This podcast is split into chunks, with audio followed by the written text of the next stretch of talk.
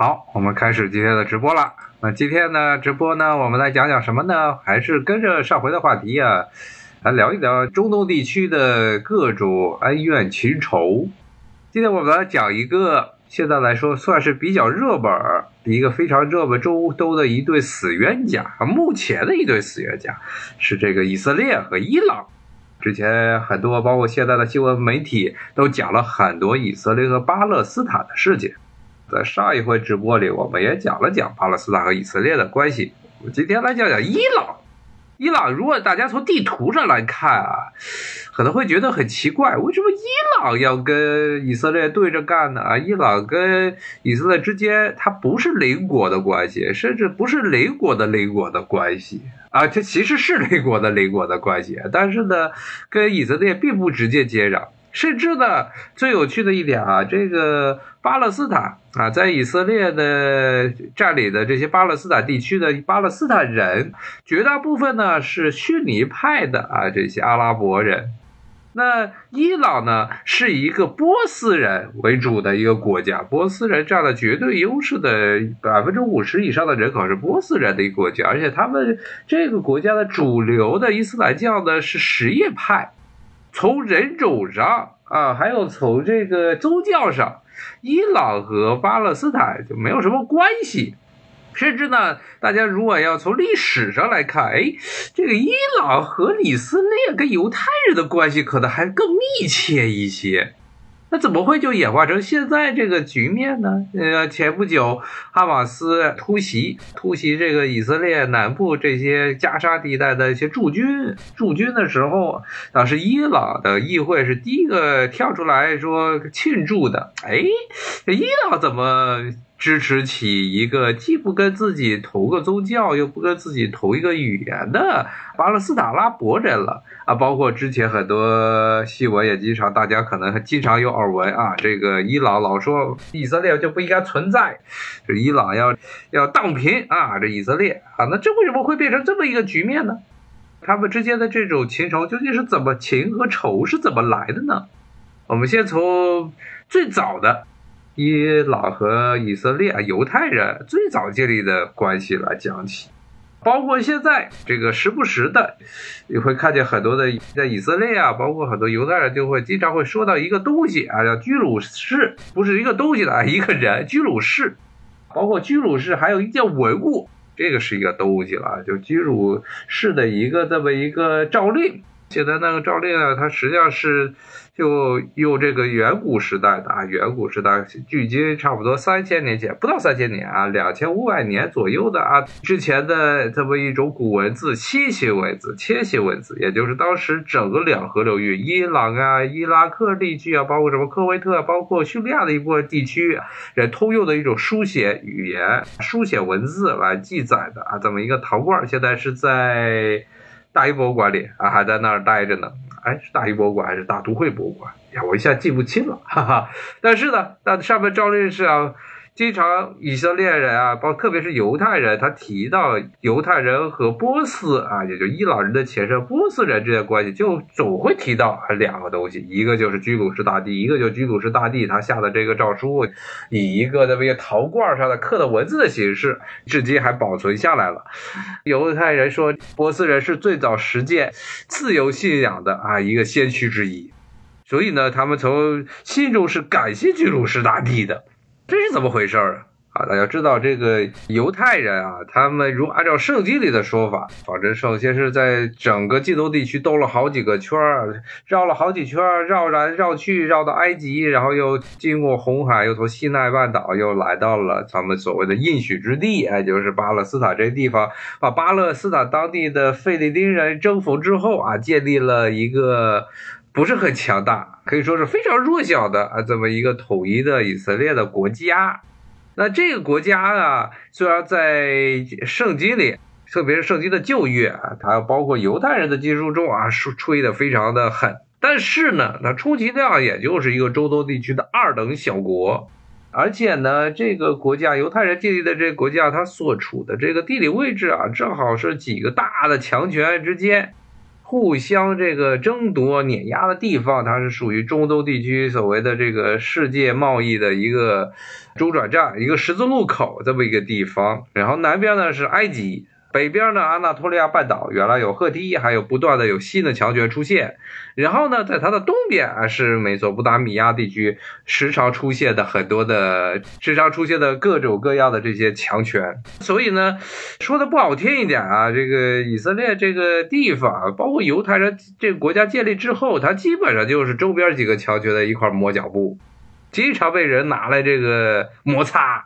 然后呢？在这个差不多啊，公元前八九世纪的时候，这么一个国家，以色列这个国家啊，又一次的啊，多次的被它是多次的被周边的强权所这吞并。最后一次，公元前七八世纪的时候，它被一个新崛起的帝国新巴比伦，新巴比伦这个帝国或者呢王朝给吞并了。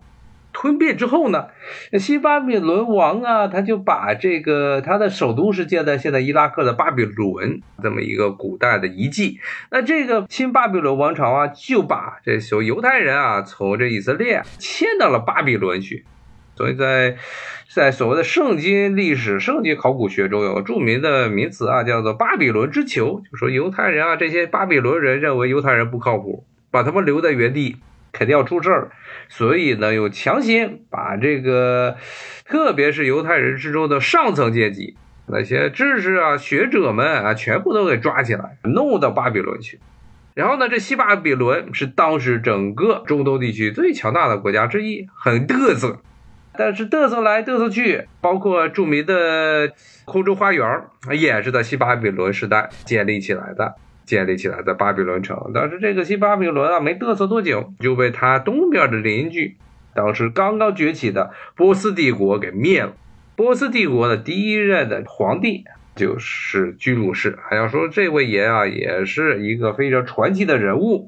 在他建立波斯帝国之前，波斯也只不过是在伊朗，是现在当代的这伊朗高原上的一个小国、小部落而已。波斯这个名字，大家要知道啊，为什么经常可能会有的人啊，会比较觉得非常的二乎？为什么有的时候伊朗和波斯，有时候伊朗人管自己叫伊朗人，有时候叫波斯人？波斯和伊朗有什么关系啊？波斯其实啊，就是以前希腊人对于这个波斯帝国的这么一个称呼，他把东方的这个曾经一度哎横跨欧亚非三国的这么一个大帝国啊，称之为波斯帝国。波斯这个名字的起源是来自于当时这个波斯帝国，它发家的那一片地区，也就是叫波斯啊，或者呢现在的伊朗的法斯省，它其实是希腊人转拼这个法斯这个词的时候啊，音节出现了浊化啊，就变成波斯了。现在伊朗人管自己的语言还叫做法斯语，也就波斯语，它其实就是法斯语，它叫法斯语。波斯语实际上是一个很有趣的语言啊，它在不同的国家有不同的称呼，但没有一个称呼会直接称之为波斯语。像刚才说，在伊朗啊，称呼自己的这个说的波斯语叫做法斯语、法西语或者法斯语。包括伊朗还有个著名的新闻通讯社叫法斯社，都是波斯的意思啊。那么在阿富汗，它的第一大语言也是波斯语，啊，它叫做达利语，叫达利语。然后呢，在塔吉克斯坦。不是中国的塔吉克族啊，中国的塔吉克族不讲塔吉克语，塔吉克斯坦第一大语言也是波斯语啊，它的主流语言也是波斯语，但是呢，他管自己叫塔吉克语，它其实是都是一个东西，但是在不同的国家呢，同一种语言取了不同的名字。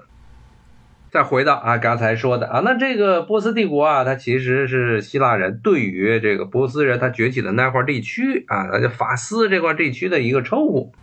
那伊朗啊，是后来伊朗人对自己的一个自称，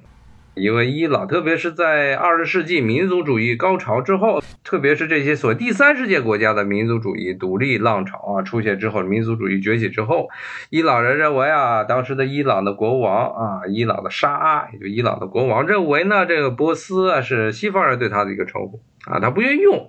确实也确实是西方人对他一个称呼，所以呢，他就把自己的国号啊，哎呀，国名由这个波斯啊改做了伊朗啊，伊朗是雅利安人，雅利安人的意思啊，雅利安的国度的意思。因为你按照这个伊朗人的神话故事，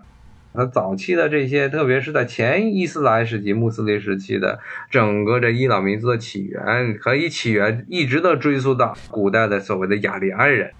这个之前的节目啊可能讲过印度的时候跟大家讲过啊，其实现在有一种雅利安人的南迁的一个假说，他雅利安人大概是现在在俄罗斯南部的大草原地带啊游牧的这么一帮原始的讲印欧语的这么一些人。那当雅利安人后来呢，从这个南俄这大草原上往南迁徙，一直迁徙到了现在印度啊，把印度当地的居民啊土著进行了大规模的屠杀。啊，然后呢，就在现在的差不多恒河啊，首先是在印度河流域定居下来，然后是旁遮普地区，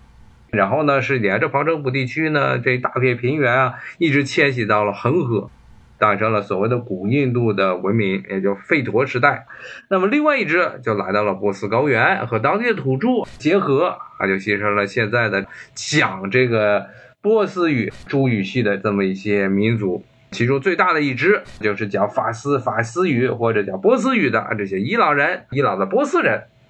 所以呢，伊朗和波斯其实在目前现在的这种语境环境下，基本上是可以互换。所以你说哪一个都可以说，伊朗是波斯，波斯和伊朗其实他们指的是一个东西。只不过呢，在伊朗人更喜欢叫自己啊伊朗人。我们再回到这个伊朗和或者波斯和这个犹太人的关系啊，当时呢。这个消灭掉了波斯帝国，波斯第一帝国的这个大帝居鲁士，他从这个鸟不生蛋的啊，这个波斯或者这个法斯省出发，然后呢，这个南征北战，先干掉了自己的岳父，当时的整个波斯高原的第一大势力米底亚人，他把他岳父给干了，然后呢，干掉了他的岳父之后，统一了贫瘠的波斯高原，但是波斯那一块地儿啊。说实话，这个真的不是很好地儿，大家看地图都可以看出来，大部分地区都是高原，而且呢，干旱的高原，不是一般的高原，很干旱，所以波斯盛产各种各样的水果。现在的伊朗也是一个著名的这个水果和果仁儿，各种果仁的生产大国啊，像全世界一半以上的开心果。都是在伊朗，它的原产地都是伊朗，很多的杏儿啊，这些也都是在伊朗啊，伊朗种的非常普遍。为什么？就当地比较干旱，阳光充沛，但是降水量非常稀少。所以呢，你统一了这个地区之后啊，如果想让这个国家的经济一直要维持一个比较强盛的这么一个态势，就比繁荣的态势啊，就必须得向外扩张。它那块地儿啊，其实不是很好。所以呢，最容易、最容易的一个扩张的方向啊，就是它西边邻居，就现在的伊拉克这一带的美索不达米亚平原，两河流域啊。美索不达米亚这又是个希腊人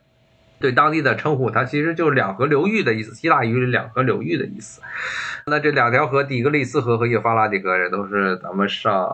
初中历史学，甚至小学历史学就会说到的东西，咱们就不再赘述了。当时这居鲁士就把自己扩张的苗头啊，就对准了啊，当时这个两河流域的啊强盛的新巴比伦王朝，然后很快的就把新巴比伦王朝给干没了。干掉之后呢，当时这些犹太人在所谓的巴比伦之囚，这个巴比伦的国王啊，这囚禁的在巴比伦城里囚禁的犹太人居鲁士，允许他们返回以色列。返回他们的应许之地啊！你说故乡啊，他是不是故乡？我上回节目也说了，这其实都是有争议的。那无论如何，都是他回到他们的应许之地，所以犹太人非常感激，非常非常感激这个居鲁士。所以到现在为止，还经常会说到犹太人会说到居鲁士对于他们的犹太人的这种恩典，以及啊会经常会说到居鲁士是什么第一个践行宗教自由的世界级领导人。咱们今天就先讲到这儿，咱们下一回继续来讲中东地区的各种恩怨情仇。下回再见，谢谢，拜拜。